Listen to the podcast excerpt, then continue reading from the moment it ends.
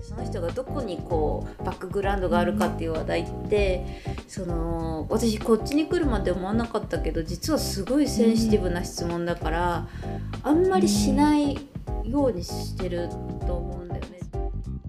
私は思うにそれは差別意識っていうよりもこのマイノリティの子に対してどうやって話したらいいか分かんないみたいな子多いような気がしますなんか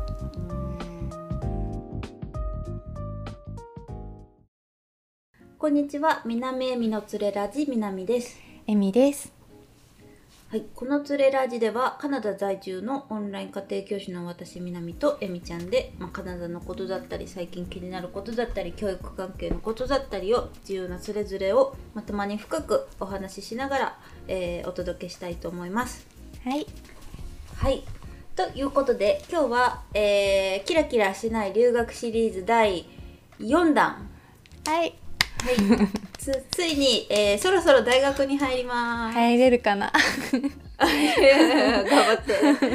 入ろう。入りましょう はい。なんで、4段なんで、まあ、えっと、このシリーズ聞いてない方はね、ぜひ、その1から、えー聞いてもらえたらいいかなと思っていて、で、えっと、えみちゃん、えー今一緒に喋ってるえみちゃんは、カナダの、えーハリファックスというところで留学をしてるんだけど、まあ、それに留学に至った経緯とかで前回までは語学留学でどういうことを、えーやってきたかとかっていうことをあのどっちかっていうとこうこうしたらいいよとかノウハウ系とかそういうのよりは、うんこういう心や頭の動きが頭の思考の過程があったよっていうことを、えー注目していろいろお聞きしてます。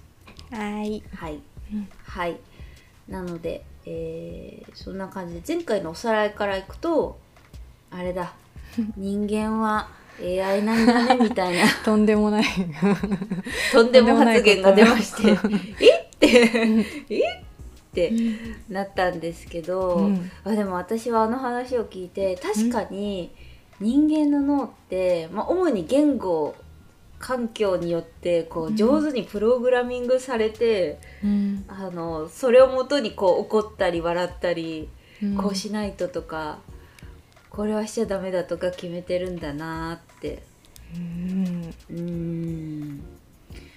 すごいね。話してて話を聞いてて思いましたそうですね。なんかだからこそ好きに選べるっていうのももしかしたらあるかもしれないですね。なんか好きにプログラムできるみたいな、まあこれはでもねうん。そうかもしれない。だからこうね、意外とそのなんかこの前ツイッター見てた時に、うん。そう関連のツイートがあったん似てる、関連した内容のツイートがあったんだけど、まあ、例えばうつで悩んでる人がいたら意外と、まあ、それで治るってことはないけど、うん。その言語うんを、うん。新しい言語を習得するとなんかこうまたなんだろう思考がリセットされるっていうか、なるほど、うん。そうそう。新しい言語によって新しい自分再構築みたいなことが起こるから、うん。その意外とそういう心の病んでるのとかをこう少し解消させるというかうんうんうん。効果があるのかなみたいなのがあって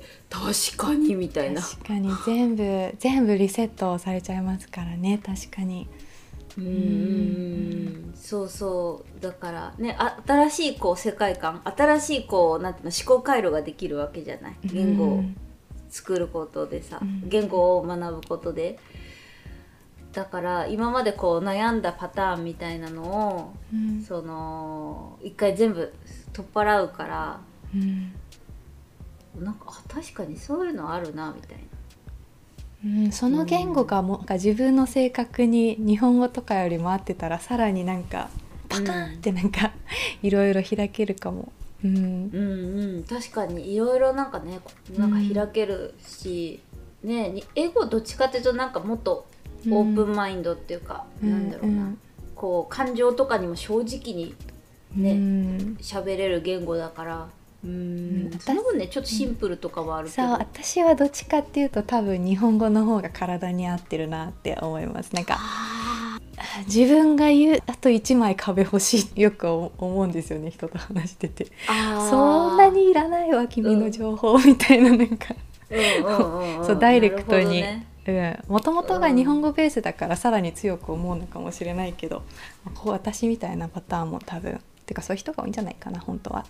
うん、あそうかもしれないね、うん、なんかさ私もでも英語を勉強し始めて、うん、英語勉強中だけど日本語すごい好きだなって思う。うんわかる。日本語いいなって、うん、日本語の好きを再認識。そう日本語良い。だからそういう発見もあるしね逆にこっちがやっぱ好きみたいな、うんうん、戻ってくることもあるし。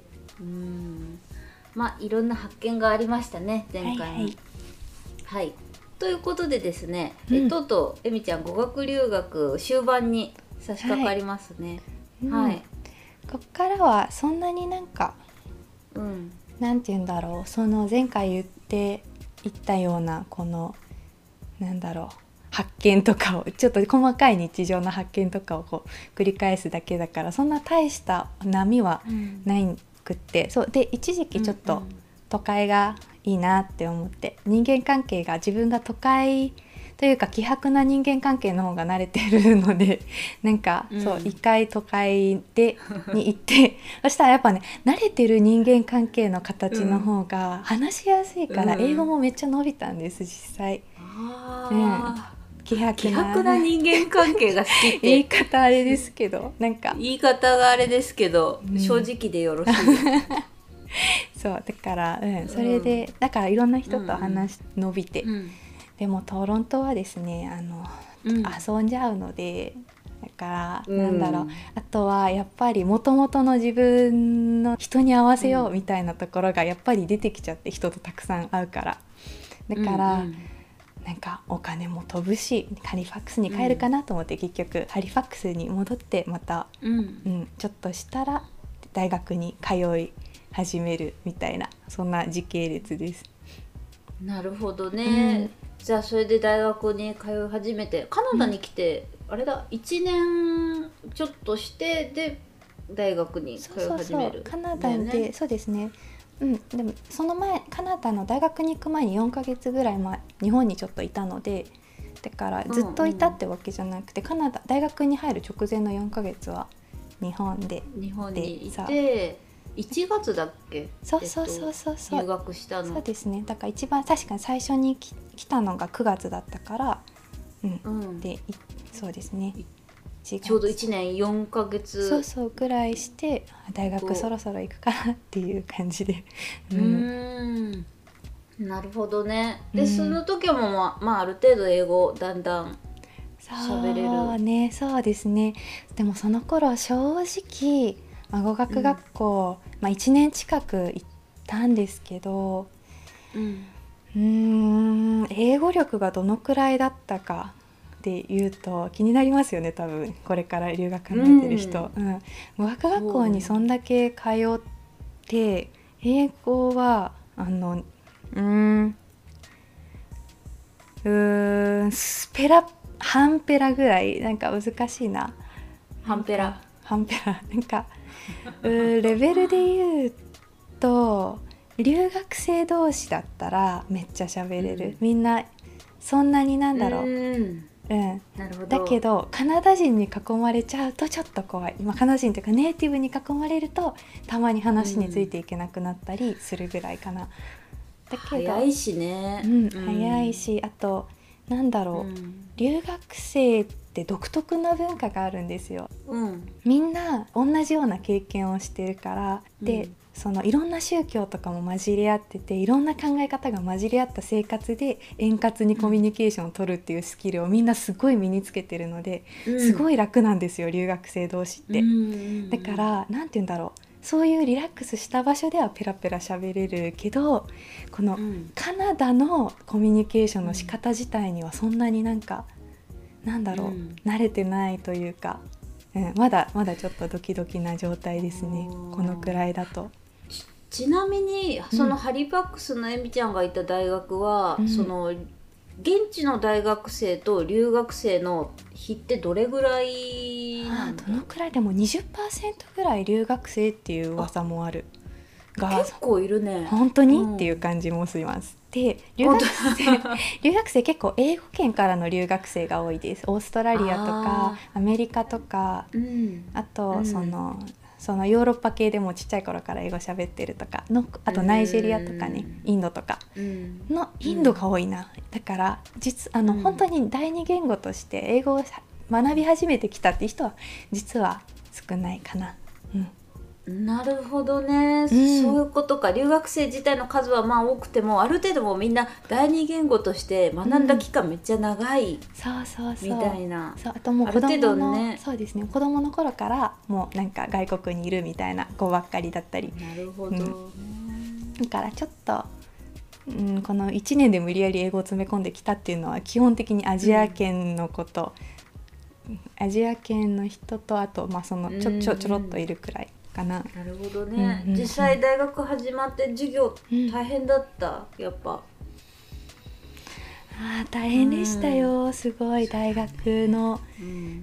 うん、ん。なんかいや私理系、うん。理系？その生物と心理をどっちも取ってたので、だからなんだろうラテン語の山みたいなあん言ってたね。ね、あの、うん。そうなんかそうそうそう。あでもなんか一回これ話したからそんな詳しく掘らないですけど、うんまああの多分日本の平均的な受験生よりも全然勉強しないと絶対ついていけないくらいには、大変でしたね。しかもこうね英語っていうなんかちょっとハンデもあるからさ他の学生よりもさもっとなんか準備とかさかかるよね、レポートとか書くうのんそうそう。で結構それがしんどくてか帰っちゃう留学生すごいいっぱいいるから意外と大変なところではある。そっかやっぱ帰っちゃう人多いんだね。うん。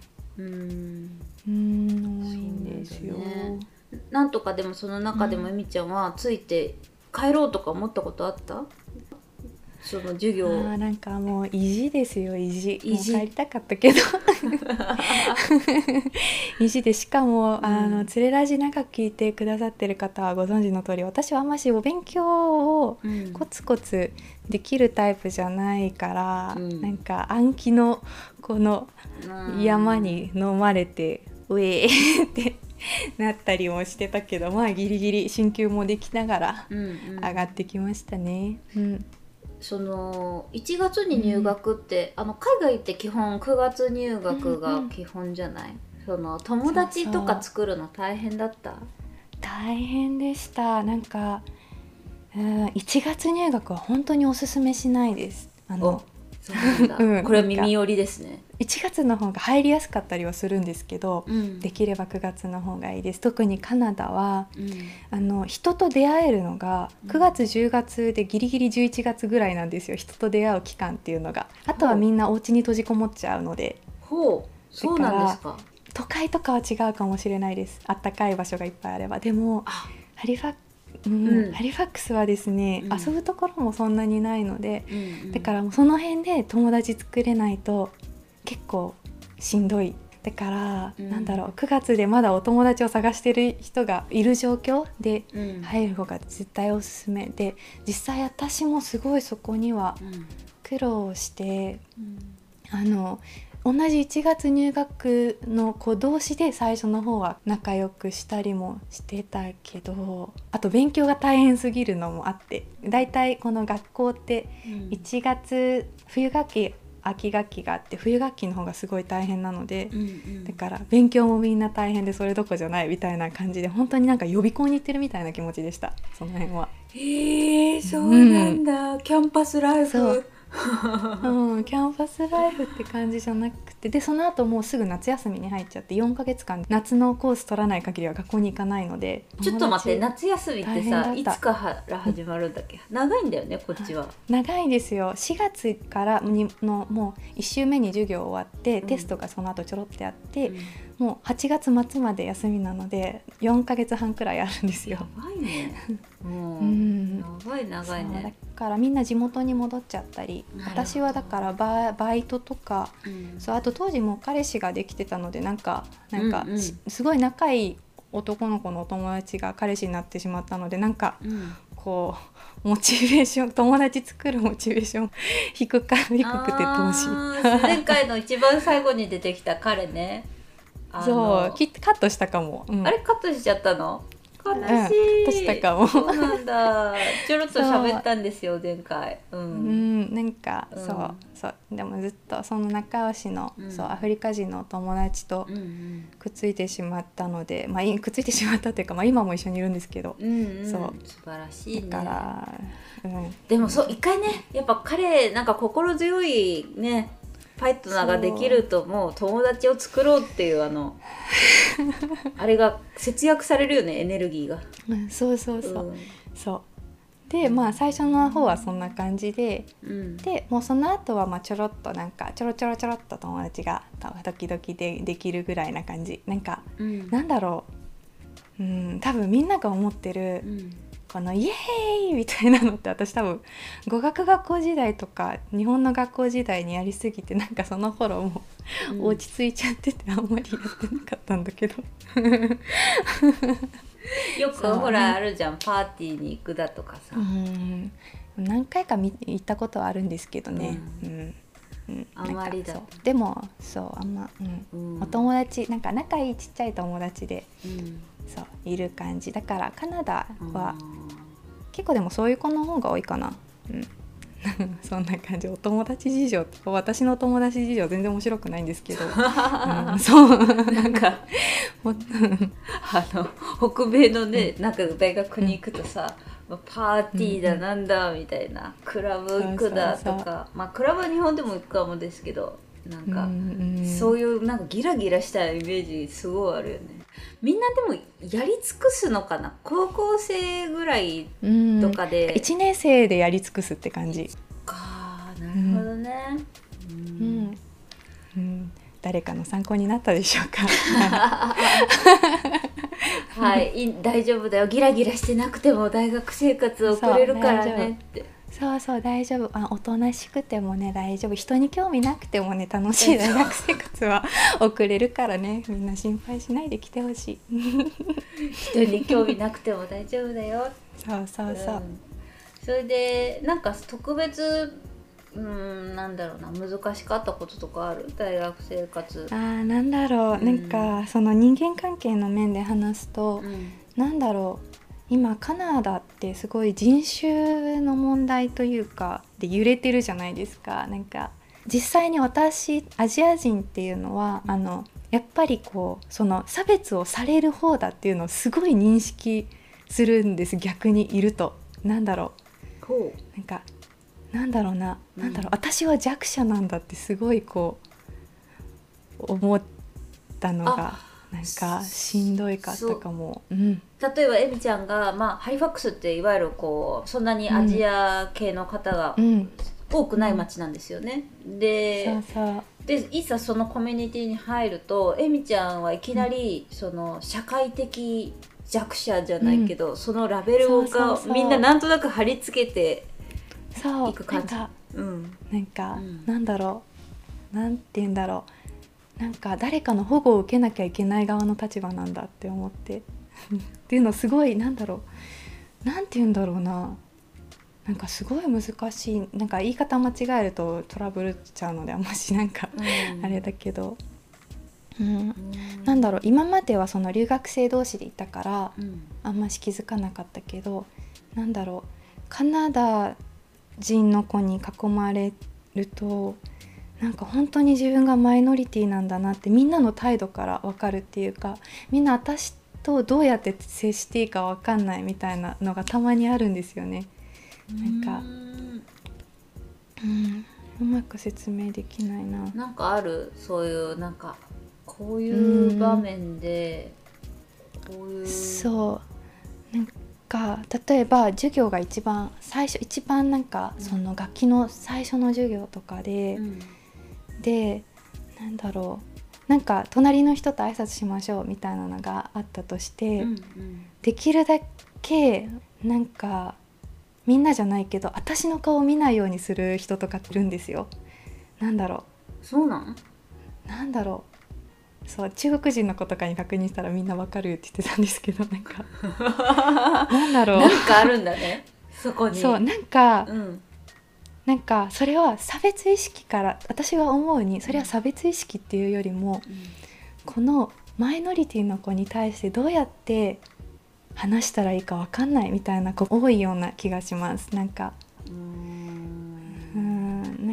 なんでそういうそのニュースとか見ててもアジア人とかにも平等に接しましょうとかって言ってるわけじゃないですか。なんか、うん。なんだろうそのた大義というか大体の意味多かったり学校とかの月一で届く学長の声明文みたいなのがあるんですけど色のついた人たち colored って呼びますけど、にはもう平等に接しましょうみたいなそんなにとダイレクトには書かれてないけど、うん、ぼやっとそんな意味のようなことが書かれててあ、うん、なんかそういうことがいっぱい書かれてるからみんな私とどうやって接していいか分かんなくてこう目をそらしちゃったりするしたりなんかなんだろうすごいよく難しいんですけど、うん。どうしよう南さんまとまんない。え大丈夫じゃない？でもそういう感じなんか今ちょっと伝わったよ、だからみんなこうなんかこう、うん。教科書的には平等に接しないといけませんよ、はいって感じだったけど、いざ、うん。いざ自分と見た目も違うきっと考え方も違うだろう子にどうやって接していいか、普通に WhatsApp でいいのかなんかそうそう。わからない。なんかその後なんか自己紹介とかって特にその人の出身地とかいろいろ聞かなきゃいけないからみんなちょっと怖いみたいな感じ、なんかうん、うんうん、なんかこうみ一部ではさ出身地とか聞くのって結構センシティブな質問じゃん、うん、そのその人のね。そうオリジンを聞くってさ、その、うん。オリジン出身だから生まれよね、その出身地だけじゃなくて、その人がどこにこうバックグラウンドがあるかっていう話題って、その私こっちに来るまで思わなかったけど実はすごいセンシティブな質問だから、あんまりしないようにしてると思うんだよね、私でもも聞かざるを得ないじゃん。でもこう見た目が違うとさ、あきっと中国とかって思うけど果たして聞いてよいのだろうか、でもうちょっと知ってる人はこっちにその移民してきてカナダ人として生まれて育ってる子もいるって知ってるから、いやここはカナダの人として接するべきなんじゃないかとか。そうそう。その難しいんですよね。すごい難しいよね。しかもそれをさ1819の子でさ、まだその社会経験がそさほどない子がさどうやって、その自分と多分考え方とか民族とか人種が違うだろう子にどうフェアに接していくかって超難しいと思うんだよね。そう、うんそうなのだからその気持ちもわかるから、うん。なんかなんだろうその人たちを責める気持ちとかは一切ないんですけど、うんうん、なんかすっごい複雑な気持ちになったりなんかうん。と彼そのアフリカ人の彼といるとレストランとかですごくいいと思うよとか言われるんですよたまに。うんうん。いや何がいいの？君の君の承認いりませんけどみたいな。じゃあアジア人と黒人が付き合ってることってそんな特別になんかわざわざそんなことを言いたくなるぐらいのものなのとかなんかあー。なんかこうすごいこう、うがった見方かもしれないけど、マイノリティ同士が幸せにこう、うん合ってる姿が理想的みたいなとこまでなんかそうそうそう。崇めたつまって崇め立てまつられてるよね。うんなんかえ嫌だなって。だけでもその人からしたら僕はその人種とかも全部認めてるナイスな人間なんだよっていうなんかそういうアピールなんですよ向こうからすると。うん。だから、なんだろうなんかつ言言って言いたいこと伝わるかななんか。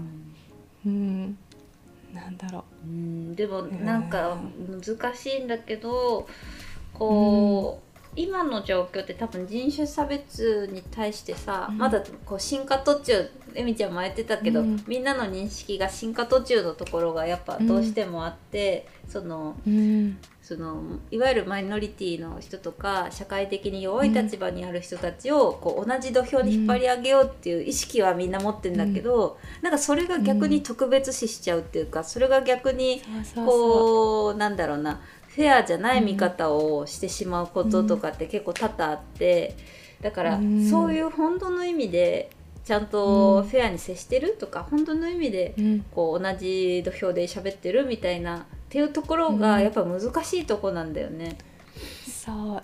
えうん。わ誰が悪いとかじゃなくてシンプルに誰もそのやり方を知らないし誰でも偏見って持ってるものだから、うん。だからそのだからそのなんだろう努力はよくわかるかし、うんいいよって思うけどうん。で頭ではわかるけどその反面なんかその実際にマイノリティになったことない人たちだから、うん。なんかうん、そう。ん。うだよね。なんかそだからどうしていいかわかんないっていうところはやっぱ多いと思うんだよね、特にハリパックスみたいなアジア人がかなり少ないとかそのマイノリティがかなり少なめってところは余計にこうニュートラルな接し方がう、うん、なかなかし体得するの難しい場所だと思うんだよね。そうっていうのがうん。思うけど、なんかカナダ人の仲良くなったお友達とかも、うん。なんかすごいいろいろ私のこと聞いてくれるからすごい好きって思ってたんですけど、なんかよく聞いたらなんか私は将来移民してきた子たちを守る存在になりたくてそういう仕事がしたいから本当になんかなんだろうってっていうのをなんか同じレストランで働いてた子なんですけど、っていうのを他のお客さんのに言ってて、なんかちょっと冷めるとかなんかそういうことよくあるんですよね。いや別にいいんです。かでも私の働いてたレストランって確かに移民の子がいろいろ働いてたから、うん。うん確かにそういうの勉強する場所にはいいよねとか思いつつも複雑な気持ちになるっていうなんかなんだろう。なんだろううん。この気持ちっていう。そうん。ね、それ自体はとても素晴らしいことだし、うん。その移民の子たちがやっぱ苦労してるのは事実だから、うん事実あるから、そういうことをじゃあヘルプしようっていう仕事に就くっていうのは、なんかこう全然よくて、ただなんかそういう立ち回りがなんとなくカナダの国民の一人求められすぎてるような気もするよね。そうそう。こう社会的に。なんかちょっとプロパガンダじゃないけどうん。なんかそうしないといけないとかそうすればあなたは優秀な人間ですみたいな。そうそうそうなんかそれをうん。やるのが良いキャネリアンだからみたいななんか。そういう感じででその子はすごい素直な,、うん。なんか1718の女の子でだら、からその子はいい子なの。いい子なんだけどうん。あでも、ね、だだからこそなんかその子がどういう風な教育を受けてるのかがこうはっきり分かるなんか とその子に投影されててよくわあこういう風に言われてるんだなっていうのがよく分かるっていうか。なるほどね。うん。うん。なんか難しいね。なんかこれって書いて日本とかやると、いやもうちょっとなんか意識持たんといかんなうんうんって思うんだけどあの 私たち何回かこの話してるかだけど本当なんか極端すぎてね二極化すごくて、あのそうそう。うん。でも日本は日本でしょうがない部分はあるんだよね今まで。その移民の人と接する日常生活で接する経験マジでないし、うん。うん。だなんかね北米って一つの国でくくられくくるくくれないけどやっぱりカナダとアメリカって本当になんだろう、うん。その本当に歴史的にうん。やばやばいことをいや日本も人のこと言えないけど、うん。その本当に特定の人種に対して本当に本当になんか、うんなんだろういろんないろんななんかやばいことやばいことって言ったらあれだけど、そうねなんか知ってきちゃったっていうのがあるから、なんやっか植民地の歴史とかあって、で現在、まあ、一緒に住んでるしね、そのネイティブの人だったり、その奴隷の時代の歴史がある黒人の方と一緒に住んでるっていうあの現実がやっぱ今はあるから、どうしてもそこでどうやって折り合いをつけるかっていうことをもう日普段の生活から考えざるを得ないんそう、うん。そうそうそう。でその過程な過程って感じ。それを、うん。そのなんか解決策じゃないけど、うん。を見つける、うん、だから北米は進んでるって言われが言われてて実際にそういう面では確かにあれだけどまだまだ発展途上って感じかな。うん。そういう。そうだね、うん。なかなかあれだね。そう思うとこうほらちょっとい一歩アカデミックな世界に入るわけじゃん。ここの語学学校からさ、大学に入って、うん。余計にそういうことをさ、こう頭で考えてることがすごい多そうだよね。そう多くて、うん。う んいや悪いことじゃないしそういう人も必要なんだけどなんか、そういう人ばっかりが周りにいるのでなんて、うん、なんかなんかなんだろなんか馴染結局多分私は大学に馴染み馴染まないというか馴染めないというか、なんか根本的になんとなくそういうそういうことの考え方と環境問題とかもなんか私昔ノートかなんかに書いたんですけど、うん。うん、なんかやっぱりこの環境を人間の力で守らなきゃみたいなのとかもすごいなんだろう。ん。なんだろう。なんだろう。全てをコントロールできるってその人種問題も含めてうん。すごいこの思っちゃっててみんな おおってななんだろう。あんまりこう、うん、でも本当に私の主観なのでそんなこと思ってる人一人もいないかもしれないけどもしかしたら、うんそうなのか。もうなんかだいぶ深いところまでみちゃんどんどんどんどん進んでいくね。そうすいません。深く掘りすぎました。やいやいや でもそのそういうさ、環境問題とか人種差別問題っていうのもそうだけど、なんとなくこうやっぱ正義ってものが一つだけあるみたいな、っていう、なんだろうな何か正しいものが必ずあるみたいな部分にかなり寄ってるのかなとかそうです思ねうね。まあ日本もそうだよ。日本も正しいことがあってこうすべきっていうのがかなりきつい社会だけど、うん。こうこっちもなんだかんだこの自由な風を吹かしてるような気がして結構がんじがらめうん。かなって気はする。そうなんか本当に正義と悪の世界って感じでうん。すごい、うん、なんか肌で感じないと難しいけどそんな感じ。そうだね、だからまあまあこれねこれから留学する人もいるかもしれないし 今留学中でなんかそうモヤモヤしてる人いるかもしれないけど、まあ、まあ一線を引いてね、まあそういううん。社会なんだなとかその、うん。違和感感じてた部分がもしあればなんかクリアになれば、ね同じようなことを思ってるかもしれない。あのねなんか別にそんなすごいさほらこっちの人と全然合わせる必要とかもないし、あのあなたはあなたの考え方なんだねみたいな、ううんん、感じていればなんだろうな、うん、そこまでこうすごく、えーこうなんないといけないとか思い悩まないでいられるんじゃないかな。うんうんそうですね。難しいとこなんですけどね。本当になんかここは自分の自分がどういうふうな考えを持ってるかっていうのも多分最初みんなわかんないから。そうなんだよね、だって空っぽだもん、私最初来た時は空っぽだなって思ったもん私。私も。え意見ないよみたいな。うん、うん。そうだね。なんであもう30分来てるのか。あれ？そうなの。あれ？あのいい感じになったのよ、掘りましたねなかなか。うん、なかなか撮ったのよ。